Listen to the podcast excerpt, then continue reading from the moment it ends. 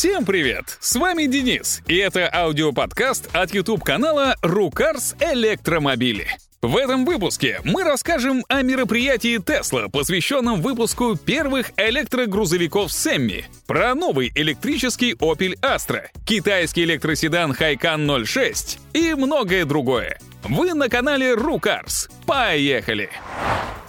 Спустя пять лет после презентации Tesla передала первые серийные грузовики Сэмми клиенту, компании PepsiCo. На церемонии мы узнали, что на испытаниях с полной загрузкой машина стартовала с зарядом 97%, проехала 804 километра и сохранила еще 4% энергии.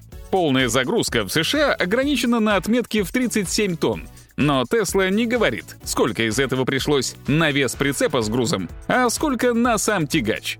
Для сравнения, в России топовые КАМАЗы, что тягают полуприцепы с песком по дорогам общего пользования, весят вдвое больше. Тесла наверняка тоже на это способна. Нам показали видео, где электрогрузовик на подъеме обходит дизельного конкурента как стоячего. Это позволяет сделать трехмоторная трансмиссия, где один из двигателей используется для равномерного движения на шоссе, а два других выдают максимальный крутящий момент при ускорении и подъеме.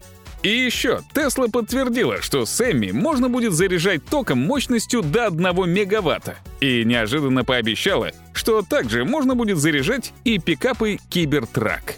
Мы постараемся сделать перевод этого мероприятия. Подпишитесь на наш канал, если этого еще не сделали, и оставляйте свои комментарии. Нам будет приятно. Появились слухи о скором рестайлинге Tesla Model 3. На самом деле, речь идет в первую очередь о совершенствовании технологий производства с переходом на ковку крупных кузовных панелей и сокращением их общего числа, что снизит себестоимость машины. Кроме того, обновится интерьер, в первую очередь за счет нового основного дисплея, расположенного на центральной консоли. Ну и самое главное для потребителей — руль таки заменят на штурвал, как это уже сделано на обновленных моделях S и X — Похоже, данная инновация признана успешной. Появится обновленная трешка во второй половине следующего года. Opel Astra стал электромобилем. Если подумать, то у него и не было особого выбора. Машина нынешнего поколения, показанная в 2021 году, построенная на единой платформе с Peugeot 308, а у последнего уже есть электрическая версия.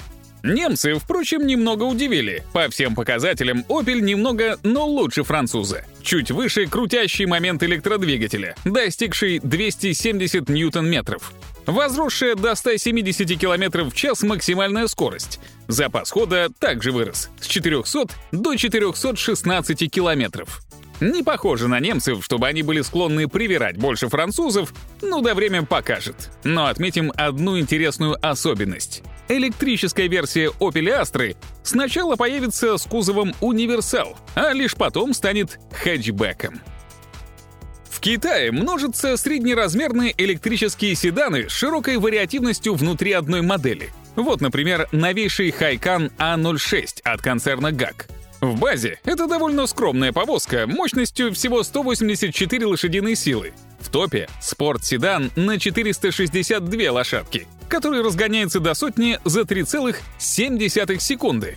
Соответственно, и базовая цена в 180 тысяч юаней, что равносильно полутора миллионам рублей, может увеличиться почти вдвое. Еще раз напомним вам, что это цена в Китае, а доставка машины и ее легализация в России обойдется несколько в большую сумму. Ну и скажем о запасе хода — 630 китайских километров. То есть где-то на 350-400 можно рассчитывать.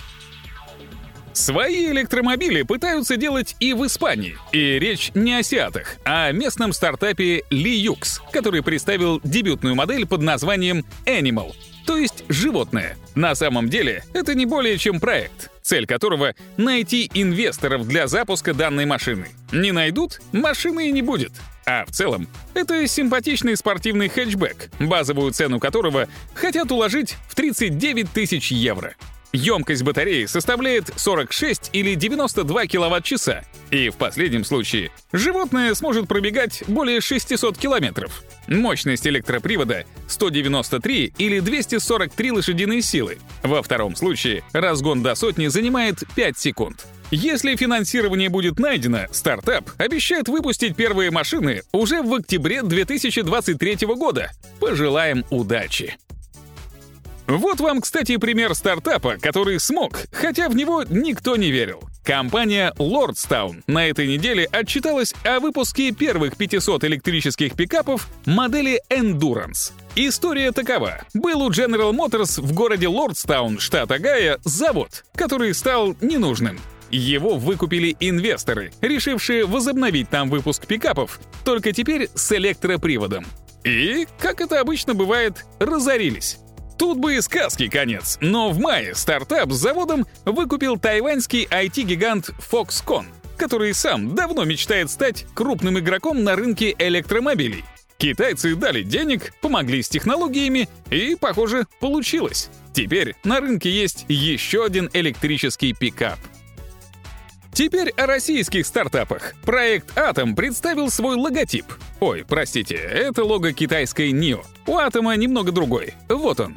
Собственно, о чем речь? Помните проект электрокара Кама? Он странным образом переродился в стартап, в который инвестировали лично гендиректор КАМАЗа Сергей Кагогин, а также экс-глава «Тройки Диалог» Рубен Варданян.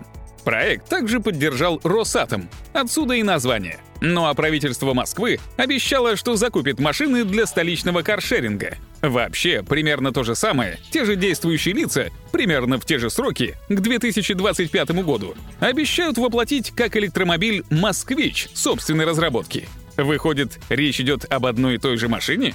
Честно говоря, сами не знаем. А еще мы не знаем, что вот это такое. Точнее, знаем. Это фантазия дизайнеров некогда великой итальянской марки Лянча. Да, на автомобиль это мало похоже. И ездить не сможет точно. Но суть не в этом. Нам показывают направление в развитии дизайна бренда, к которому Лянча обещает стремиться. К слову, в ближайшие 4 года у марки появится новое поколение модели Y, а также возродится модель Delta — Обе создаются на базе технологии головного концерна Stellantis, а значит новинки будут либо чисто электрическими, либо как в электрических, так и в бензиновых версиях.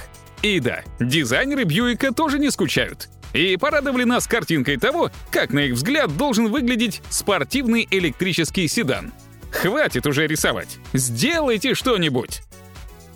Уважаемое нами агентство «Автостат» провело опрос среди россиян с целью узнать, что они думают об электромобилях. Результаты довольно ожидаемы. Около трети мечтает об электрокаре, 40% предпочитают сжигать бензин, и еще 27% никак не решатся. Поражает другое. Среди причин отказа от покупки электромобиля, помимо логичных доводов, вроде высокой стоимости, есть и пункт «высокая цена обслуживания».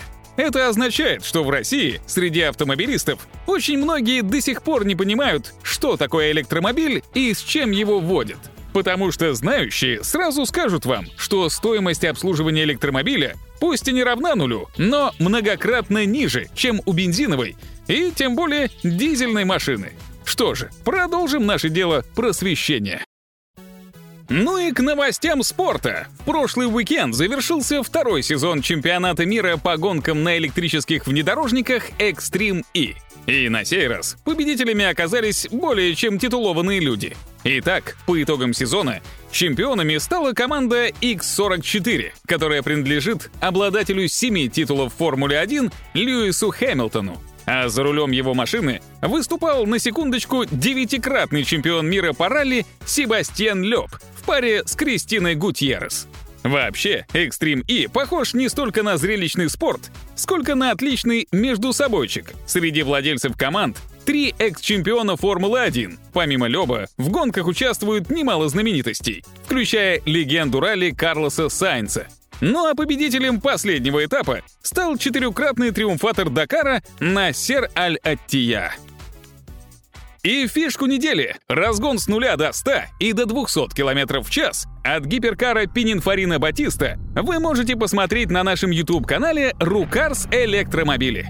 А на этом все. Новый подкаст через неделю. Всем пока!